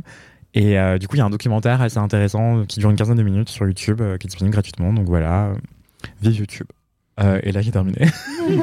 Et là, je vais faire mon placement de produit. Non, non en, en vrai, euh, je trouve que Ilma Afklin, c'est vraiment euh, l'exemple classique euh, de, de, de comment euh, l'histoire a tout simplement balayé le travail d'une femme. Alors après, avec les particularités euh, que tu disais, Anthony, puisqu'elle a eu son, elle, elle avait coffré une partie de son travail, euh, euh, mais quand même, même après l'expo de 80, enfin ou 80, 86. 86, euh, pendant encore longtemps on, rapportait la paternité euh, de, l'abstraction euh, à des hommes, en fait, et qu'une brochette d'hommes. Et même à partir du moment où euh, les historiens, historiennes ont commencé à dire attention, parce qu'en fait, finalement, c'est- une meuf qui était au comment dire à, la fondation de enfin la fondation qui a, vraiment créé les premières œuvres de, de ce mouvement euh, il y avait encore beaucoup de, scepticisme, de gens qui disaient oui, mais c'est qui? Mais euh, bon, euh, non, mais finalement Kandinsky, machin. Enfin, ça a été, ça a pas été si facile que ça. Et, euh, et effectivement, petit, euh, placement euh, de produit. Moi, j'en avais parlé dans, un épisode du podcast Femmes d'art, du coup, qui est, mon podcast sur les femmes et l'art, et, qui a été, publié en bouquin. Alors, elle n'est pas du tout dans le bouquin, mais elle est dans, je sais plus c'est l'épisode 22 ou je sais plus quelque Je chose comme ça. et je le mettrai en Tu, lien. de tu remettras en lien. Ouais. Euh, donc n'hésitez pas à aller voir et, par- et par ailleurs si le sujet vous intéresse n'hésitez pas à aller voir à aller écouter tous les épisodes à vous procurer le livre qui s'appelle Femmes d'art également et à noter dans votre agenda que je publie un autre livre est-ce que j'avais dit déjà dans le, dans le, dans le dernier podcast Oui. que c'était? Mmh, j'avais tu dit que c'était une crois. BD Oui. pas oui, oui. Ah Oui. bah voilà, Bah, comme ça. tu peux euh, le redire, faut c'est- m'attraquer. C'est une BD et euh, notez vraiment dans votre agenda parce que c'est loin. euh, la sortie est prévue pour octobre 2024. Euh, mais je ne cesserai de faire des petits reminders dans LMK. Et dernière chose, il y, a- aussi une vidéo très chouette de Margot Brugvin, euh, qui est une, créatrice de contenu euh, sur euh, Instagram notamment, mais elle- ses vidéos sont aussi publiées sur YouTube. Elle, avait consacré, elle fait une fois par mois des portraits de femmes artistes en vidéo. Elle avait consacré une vidéo à Ilma F. Clint il y a genre un an et demi, un truc comme ça. Mais vidéo très très très très complète, très fournie. donc très chouette à aller voir aussi et accessible pour le coup gratuitement sur YouTube ou sur Instagram. Trop trop bien. mais- Trop bien. Bah merci beaucoup pour ce, ce kiff euh, super cool et qui nous permet d'apprendre plein de choses. Et vous avez les 47 000 liens dans la description. Kalindi, c'est quoi ton kiff? Bah écoutez, je suis un peu embêtée parce que je vois que tout le monde a super bien euh, préparé son truc. Il y a beaucoup de- d'informations, c'était très complet. C'était un week-end où ton kiff? Dis-nous. Moi, mon kiff, c'est euh, le téléphone mobile euh, intelligent, euh, qu'on appelle communément un smartphone en fait. Car bah, j'ai un iPhone comme tout le monde. dont je ne connaissais pas, dont je n'arrivais pas à saisir la valeur avant que hier, oui parce que donc hier j'ai pris pour la première fois un vélo dans Paris. Alors c'est pas vrai, c'est pas la première fois. mais- Félicitations. Merci. C'est la première fois en 10 ans. Hier, euh, je fais un podcast et j'ai ma copine Louise qui me dit Bah tiens, je vais prendre le vélo. Je lui dis Ah bon, tu prends quel vélo? Elle me dit Bah je prends Lime et tout. J'étais là, ah bon, mais dis-moi en plus. L'impression de pas vivre dans le monde. ça a combien de roues finalement? Et je lui dis ah ouais mais ça coûte combien Et toi elle me dit télécharge c'est super. Je télécharge l'appli, je vois qu'il y en a un en bas de chez moi. Je me dis mais attends mais c'est quoi ce monde incroyable dans lequel on vit et je connaissais pas? Eh oui. Et, euh, et donc, je prends, pas dé- débile, je prends le vélo à 18h, donc heure de pointe, pour rejoindre euh, le 18e arrondissement de Paris à Levallois-Perret qui est à l'ouest. Et donc, euh, il faut que je me Très belle tape pour les non-parisiens les, les maréchaux, un endroit de l'enfer où t'as euh, toutes les portes pourries de Paris avec euh, des camions partout qui veulent ta mort. Et donc, je décide de prendre le Lime, je prends mon petit vélo et là, je vis ce qui est sans doute dans mon top 5 des meilleurs quarts d'heure de mon année. Euh, j'ai fait un petit... Sur mon vélo, j'étais la plus heureuse. J'avais les cheveux au vent, j'avais une jupe vraiment très très courte, ce qui fait que tout dépassait. Bon, bref, c'était pas très pratique, mais finalement, c'était un très bon moment. Et donc, j'étais là sur mon vélo, euh, j'ai bien fait attention, je me suis arrêtée au feu rouge, enfin, j'étais ravie. Et je là, cherche le lien avec le téléphone. J'ai vraiment hâte que ça arrive. et là, je prends un dos d'âne parce que moi j'ai pas mon permis de conduire. Donc et je fais pas de vélo, donc je, je connais pas vraiment les trucs de la route. Donc j'avais pas compris qu'il fallait ralentir avant ce que j'apprendrais plus tard s'avérait être un dos d'âne. Donc je le prends à fond quoi. Et là euh, bah donc décollage euh, Fast and Furious du T'avais vélo. pas de casque? Pardon? T'avais Ah pas non, de j'avais pas de casque. Bah non, parce que j'ai pris dans la rue, tu vois. Donc là, mon téléphone saute de mon sac et retombe sur mon ordinateur. Bon bah jusqu'à jusque là pas de souci. Je vais à Porte d'Anier machin, je veux garer mon vélo, je regarde mon téléphone et là, il était complètement détruit. Aux deux tiers rongé par des espèces de filaments euh, comme ça de couleur. Donc là vraiment, il me restait un petit un petit bah un, un demi tiers quoi d'écran, un cinquième d'écran comme sixième, je sais pas faire de compte, qui marchait. Et donc c'était horrible parce que là à ce moment-là, il fallait que je rende mon vélo avec le l'option scan. Donc je voyais rien, donc j'étais comme ça. Euh, Là, ma mère m'appelle, je lui dis maman, j'ai eu un accident de vélo, ce qui est faux finalement. Je dis j'ai pété mon téléphone sur le vélo. Genre, Il est pas tombé de ton sac en plus. Mais non, il est juste tombé contre mon ordinateur. Et là, ma mère me dit Quoi? Mais tu fais du vélo dans Paris sans casque? Mais tu sais même pas faire de vélo Je lui dis Bien sûr que si, je sais faire du vélo. En fait, elle me dit Oui, mais c'est scandaleux Je lui dis Mais toi, tu fais du vélo dans Paris tout le temps Elle me dit Oui, mais moi j'ai un casque Ça fait 25 ans Mais donc la fonction téléphone fonctionnait. le téléphone il fonctionne très bien, c'est juste l'écran qui est pété, tu vois. Et donc là elle me dit oui, ça fait 20 ans que moi je fais du vélo. Donc je lui dis mais attends, pour euh, avoir fait 20 ans de vélo, faut bien que tu commencé à un moment donné. Donc laisse-moi essayer le lime. Enfin, franchement, à part cette mésaventure, j'étais mais l'éclate quoi. Je me suis dit c'est ça que les gens vivent en fait. T'es vraiment hors sol, Kalindi, ça me tue. Tu prends quoi d'habitude l'hélico ou euh, Elle se téléporte. Non mais tu vois d'habitude je marche ou en fait je sors pas de mon quartier. euh, c'est surtout ça. Oui, tu marches, tu vas de l'autre côté de la rue quoi. puis je vais toujours aux mêmes endroits. Puis tous mes amis quasiment habitent le 18e. Et puis bah quand Hors sol et sectaire. Et donc, euh, bah, sinon, bah, je vais Dis-moi euh, que t'es créa endroits sans où je me dire que t'es travaille. créa. T'as dit quoi Dis-moi que t'es créa sans me dire que t'es créa. Genre. C'est clair. Et bref, euh, je, parfois je vais chez des amis ou ailleurs, tu vois, mais bon, j'y vais en métro, euh, voilà. Mais donc là, j'ai découvert ce truc-là. Ça aurait pu être ça, mon kiff le vélo, mais bon, finalement, c'est avoir un téléphone. Pourquoi? Parce que euh, depuis hier soir, que donc je n'ai plus de téléphone, ma vie n'est que enfer. Vraiment, c'est un enfer. Je ne sais pas comment on a fait toutes ces années pour vivre sans smartphone, parce qu'en fait, je me suis rendu compte que chaque élément de l'existence était une épreuve pour aller dépo... Alors donc déjà, je suis tombée sur une foultitude d'incompétents euh, depuis que j'ai cassé mon téléphone, c'est-à-dire que euh, donc hier soir, j'appelle un gars euh, réparateur de mobile dans le quartier de ma mère parce que j'étais chez ma mère. Et il me dit oui, bah j'ai pas l'écran d'iPhone 11, je le commande. Je dis OK. Venez demain à 11h. Aujourd'hui à 11h, j'y vais. Et euh, non, j'appelle et je dis, parce que j'ai quand même pas un grand nez pour rien, je lui dis oui, vous avez reçu ma pièce? Et il me dit, euh, non, j'ai pas reçu votre pièce, bah venez à 13h. J'étais là, non, mais en fait, c'est pas de 11h à 13h, enfin, j'ai un enfin, faut que je travaille et puis il faut que je parte, enfin, j'ai des choses à faire de ma vie, quoi. Je lui dis, bon, écoutez, laissez tomber, j'appelle quelqu'un d'autre. Donc j'appelle quelqu'un d'autre. Euh, et qui me dit bah venez maintenant. Donc j'y vais maintenant. Je marche 25 minutes. J'arrive et le gars me dit ah mais j'ai pas la bonne pièce. Je lui dis mais attendez je demande pas un, écran de Samsung F2 mes couilles j'en sais rien tu vois. Je demande un putain d'écran de de- de- d'iPhone 11 c'était il y a deux ans l'iPhone 11 ça me semble pas même déconnant d'avoir cette requête tu vois. Je lui dis vous êtes un magasin de téléphone. Il y en a partout. Vous avez bien un écran qui correspond au mien. Bon bref. Et euh, j'ai fait une 15 la vérité la vie de ma mère hein. non peut-être pas 15 c'est pas la vie de ma mère. Allez au moins 8 magasins Déjà de pas mal. téléphone. Et en plus ils me disent oui l'écran original c'est 240 euros. Je dis mais vous foutez de ma gueule 240 euros c'est le prix de mon téléphone sur back market.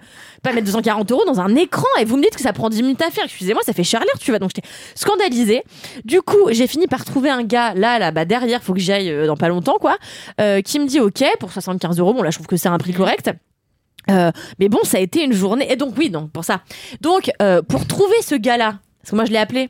Mais après, il fallait que j'y aille. Je savais pas où était la rue de Cléry, euh, dans le 10e arrondissement de Paris. Ou le deuxième, je sais jamais. Et donc, euh, j'ai dû dessiner un plan à la main avant de partir. Non. Mais pourquoi tu demandes pas aux gens dans la rue Pourquoi tu demandes pas aux gens dans la rue Bah, attends. Il y a des Parce que- plans sur les bus, Bah, sur les mais trucs oui, de mais bus. tout ça, j'ai redé... en fait, j'ai redécouvert une ville aujourd'hui incroyable. Et donc, je suis avec mon post-it. Donc, je sors du métro, je me dis, Donc t'as dessiné, t'as croquis, t'as fait un croquis, t'as croqué. un Non, truc. mais c'est un petit truc sur un post-it, tu vois. Et donc, je le prends, et en fait, aucune rue qui m'entourait ne correspondait à ce qu'il y avait écrit sur mon titre. Donc, je me dis, j'ai dû me gourer. Donc, je rentre chez Gilbert Jeune, et je dis, excusez-moi, à un homme qui avait l'air, euh, qui avait l'air de bien connaître Paris. quoi. bon monsieur. C'est quoi un homme qui a l'air de bien connaître Bah, Paris c'est un, que c'est que c'est ça un homme de 40 ans avec les cheveux longs qui fait Paris, bobo parisien, tu vois. Donc, je m'arrête et je lui dis, excusez-moi. Et là, je vois, il est un peu content. Il se dit, tiens, Une demoiselle en détresse. Et moi, je peux pas m'empêcher de flirter.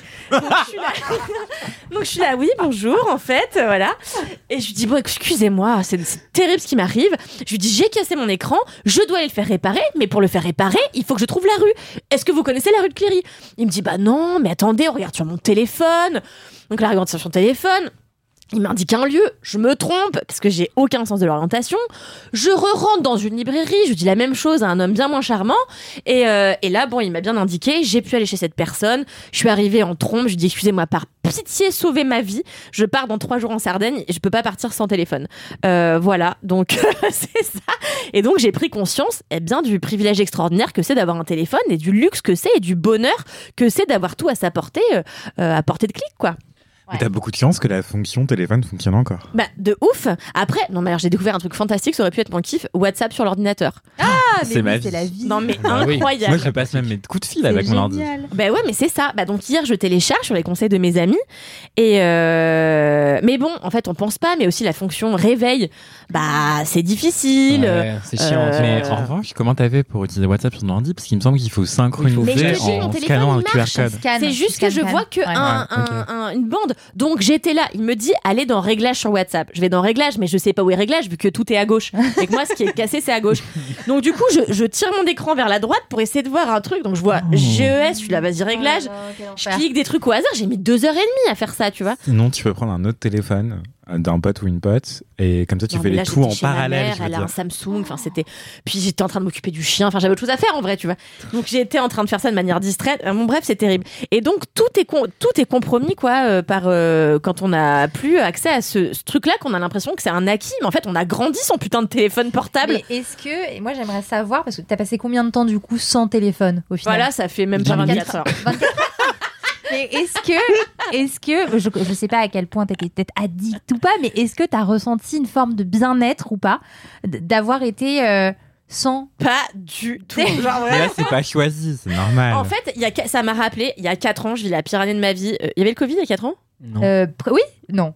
non pas plus. encore. Je crois 2020, que c'était c'est mars avant le 2020, Covid. non Oui, Enfin, c'est mars année 2020, de le Covid. l'horreur. euh, En j'ai France. mon père qui tombe malade, qui décède, je me sépare, euh, change de maison, euh, euh, rien ne va, quoi. C'est vraiment la catastrophe atomica.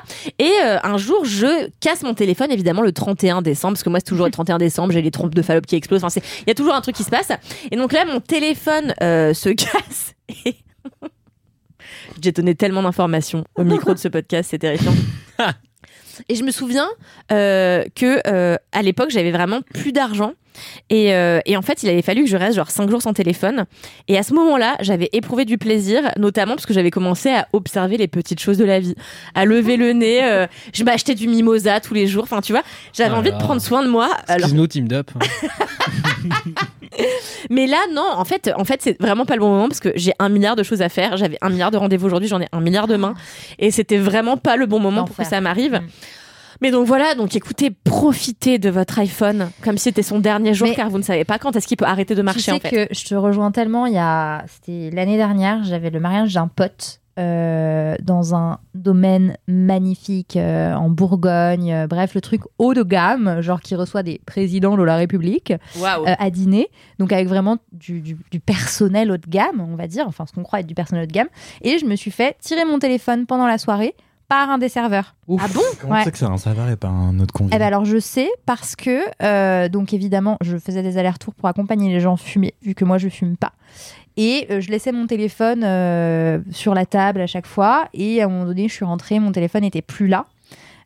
Donc je suis allée voir le maître d'hôtel parce qu'il y avait un maître d'hôtel pour pas déranger les mariés ou les personnes qui profitent du mariage en disant bah bonjour j'ai perdu mon téléphone. Et en fait le mec s'est braqué direct. Je lui ai dit j'ai perdu mon téléphone essayé de l'appeler il était euh, je tombais sur le répondeur et il m'a direct dit euh, Qu'est-ce qu'il y a? Vous nous accusez Euh, On n'a on n'a pas volé, on n'est pas des voleurs, etc. Et je lui ai dit Mais monsieur, je ne vous accuse pas, en fait. Juste, je vous dis que j'ai perdu mon téléphone dans l'enceinte de votre établissement. Est-ce que vous pouvez m'aider à le retrouver? Mm. Et le mec s'est chauffé au point qu'il a appelé un de ses serveurs qui avait l'air vraiment pas marrant du tout.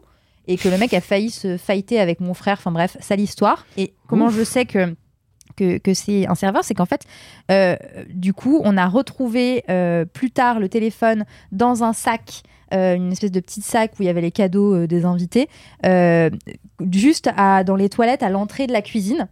Et c'est le maître d'hôtel lui-même qui m'a ra- ramené le, téléphone en me disant on l'a retrouvé dans, à cet endroit-là. Et en fait, la mère du marié a vu le maître d'hôtel passer avec un sac un petit sac, rentrer dans les toilettes et ressortir avec. Comme si euh, il apportait quelque chose plus qu'il n'allait récupérer quelque chose. Mmh.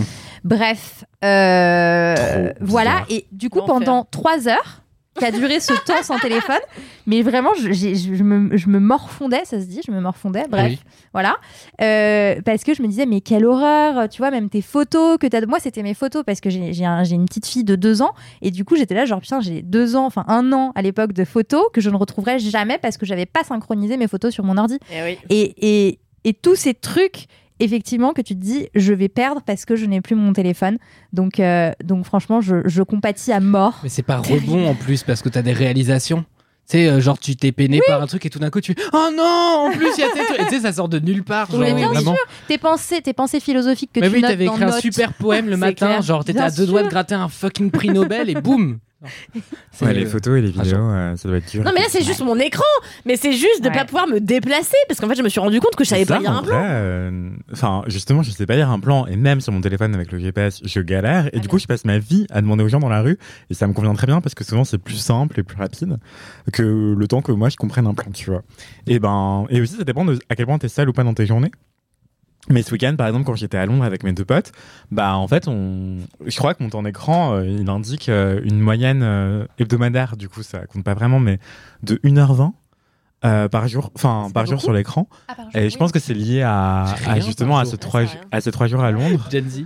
parce que justement, en fait, on sortait jamais nos téléphones parce qu'on était ensemble. Bah en oui, fait. c'est ça. Et du coup, on, on se guidait comme ça Mais facilement. ça dépend aussi tout. de combien tu te sers de ton téléphone pour travailler, tu vois. Enfin, Ouais. moi aujourd'hui c'est con, mais on a lancé euh, Acas Plus avec 4 quarts d'heure euh, mon podcast. Il fallait qu'on fasse des stories, j'ai pas pu les faire. Je passe pour la branleuse de service euh, alors que euh, je suis une bosseuse, donc ça me casse les pieds. Enfin bon bref, mais non, mais c'est. euh, en fait, on a on fait plein de métiers pour lesquels on a besoin de consulter nos mails toute la journée, de répondre rapidement. C'est devenu euh, absolument indispensable et c'est handicapant euh, d'avoir ne serait-ce qu'un écran de téléphone cassé quoi.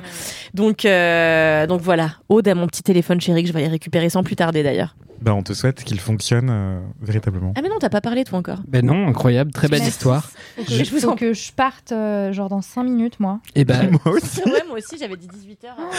Putain, on va te niquer ton kiff. je vais faire rapidement. Je vais faire un kiff très très court. De toute façon, c'est un kiff qui regroupe pas mal de choses dont j'ai déjà parlé et que je réalise maintenant. Non, mais c'est Faire un pas. montage. Merci, au revoir. Je vais improviser des phrases à partir des différents épisodes. Non, euh, tout simplement, c'est l'influence du théâtre et des comédies musicales au cinéma. En fait, les films que je préfère et les films qui m'ont le plus marqué, c'est les films qui ont une mise en scène des plus audacieuses. Euh, Kalindi vous a pas mal parlé de Beau is Afraid, qui est pareil pour moi un film qui est extrêmement réussi cette année, qui est donc un film de Harry Astor. N'hésitez pas à écouter Le seul avis qui compte parce que j'ai pas le temps de vous faire un résumé. Et ce film-là, justement, a une mise en scène qui est absolument dingue et qui est vraiment une mise en scène digne de comédie musicale, sauf que ça chante pas. C'est vraiment le seul truc qui manque pour pas que ce soit une comédie musicale. C'est vrai, c'est vrai. Et je trouve que c'est vraiment un truc, euh, une patte que je remarque dans tous les films que je vois et qui font preuve de plus d'audace en termes de mise en scène, surtout dans le cinéma français où le cinéma français, on va pas se mentir, il y a zéro, euh, comment dire, tout est très réaliste, c'est-à-dire que si c'est, ça se passe dans une cuisine, il faut vraiment que ce soit une cuisine, on doit avoir une cuisinière, machin et tout. Ce qui est aussi une mode au théâtre qui me fait profondément chier. Euh, Vous avez pas besoin d'aller chercher une petite cuillère pour qu'on comprenne, qu'on comprenne que vous êtes à table. On y croit à votre pièce. Si vous nous montrez un morceau de carton et vous dites c'est un chapeau, c'est un chapeau. On y croit. Et moi, ça, ça m'intéresse au théâtre. C'est ce qu'on appelle la convention. Et je trouve que ça fait, ça prend trop de peu de place au cinéma. Euh, et via le musical, justement, ça s'est imposé, je trouve, dans le cinéma, de faire des trucs beaucoup plus grandiloquents, des trucs beaucoup plus symboliques. Et je trouve ça beaucoup mieux. Et à tel point qu'on remarque que quand les films, justement, vont avoir euh, ces références-là, ou en tout cas être nourris par ça, même inconsciemment, et ben ça va même aller chanter. Et c'est ce qui s'est passé dans L'amour et les forêts. N'hésitez pas à écouter le seul avis qui compte sur L'amour et les forêts, et mon, kiff de la semaine dernière, du coup qui est un film du coup euh, de Valérie Donzelli où il y a un tout petit moment ils se mettent à chanter et c'est un moment où justement euh, je trouve que dans la vibe etc il y avait de la musique tout le temps et tout j'étais en mode mais c'est on dirait presque un film de demi quoi enfin où genre ils allaient vraiment à fond dans le truc quoi Putain, moi ça m'a foutu le plomb. non mais je comprends parce que t'aimes pas quand ça chante Non, mais j'aime bien quand ça chante, mais quand c'est une comédie musicale, que c'est écrit, oui. tu vois, que c'est dans le postulat. Mais quand là, on s'en fout, c'est vraiment, t'avais Oui. pas d'idée, tu leur as dit, bah chante un petit peu. mais là. moi ce qui m'intéresse là-dedans c'est pas tellement par rapport au film en lui-même où c'est un choix qui est voilà qui a, qui a peut-être une cohérence un peu euh, euh, un peu ça chantait mal aussi. euh, ça oui, joue, hein. bah, ça chantait, voilà. ça- bah, chez Demi, il faut dire qu'ils étaient doublés, hein, ça aide aussi. Hein. Catherine Deneuve, elle Mais a chez, pas chez chanté. Demi, hein. ça chante globalement mal aussi quand même. J'adore Demi. alors qu'ils sont euh, doublés. Vie, mais... Mais, euh, mais voilà, moi ce que je trouve intéressant là-dedans, ce qui est révélateur, c'est le fait que du coup ils se retrouvent à chanter à partir du moment où on a un film avec une mise en scène un peu plus bold. Et euh, moi c'est ça qui m'intéresse et qu'on trouve vraiment très peu dans le cinéma français. Et euh, parmi mes films préférés, c'est justement des films qui ont des esthétiques hyper marquées et qui sont vraiment très jusqu'au boutiste. Je pense notamment à Chicago de Rob Marshall qui est incroyablissime en termes de mise en scène et qui se permet des choses. C'était avant qu'il fasse la petite sirène, c'est dommage. Ouais, de ouf. Où on sait, bah, il a fait du bien et du moins bien. Il a fait Mary Poppins Returns qui était incroyable et euh, il est vraiment très très C'est bien. vrai. Et qui est une comédie musicale aussi d'ailleurs. Je pense que c'est ce sur quoi il excelle le plus. Euh, il a fait Nine qui est vraiment pas très bien pour le coup, qui est un espèce d'hommage un peu raté à la Dolce Vita. Bref, il y a, y a pas mal de cinéastes qui je trouve, quand ils s'expriment à travers ça, en fait se permettent beaucoup plus de folie et beaucoup plus de, de faire confiance en fait aux spectateurs euh, qu'ils ne le feraient euh, avec des conventions beaucoup plus réalistes en fait. Et moi j'aime bien ce truc de dire en fait on prend pas le spectateur pour un con, on va faire vivre l'émotion plutôt que faire vivre le contexte, faire vivre les circonstances, machin et tout. Enfin j'ai pas envie de regarder des fucking biopics quoi, genre euh, ça. Putain, moi non plus. Mais oui, ça me fait chier. Alors que voilà, ces films-là se permettent vraiment des choses et, euh, et du coup on se retrouve avec euh, bah, des trucs qui restent et qui sont historiques et euh, un Roméo plus Juliette, tu vas t'en souvenir. Est-ce que tu vas te souvenir euh, du dernier film qui sort qui est un biopic de telle personne et où, où chaque plan euh, reproduit euh, exactement la réalité, et on met des prosthétiques et machin et tout? Bon, voilà. Je trouve que le, je trouve que le théâtre là-dessus a, a, je pense, une influence euh, sur le cinéma. Et euh, je parle de comédie musicale parce que pour moi, c'est un vrai pont entre théâtre euh, et euh, cinéma, justement. Et c'est pour ça que j'aime autant les comédies musicales dans le cinéma.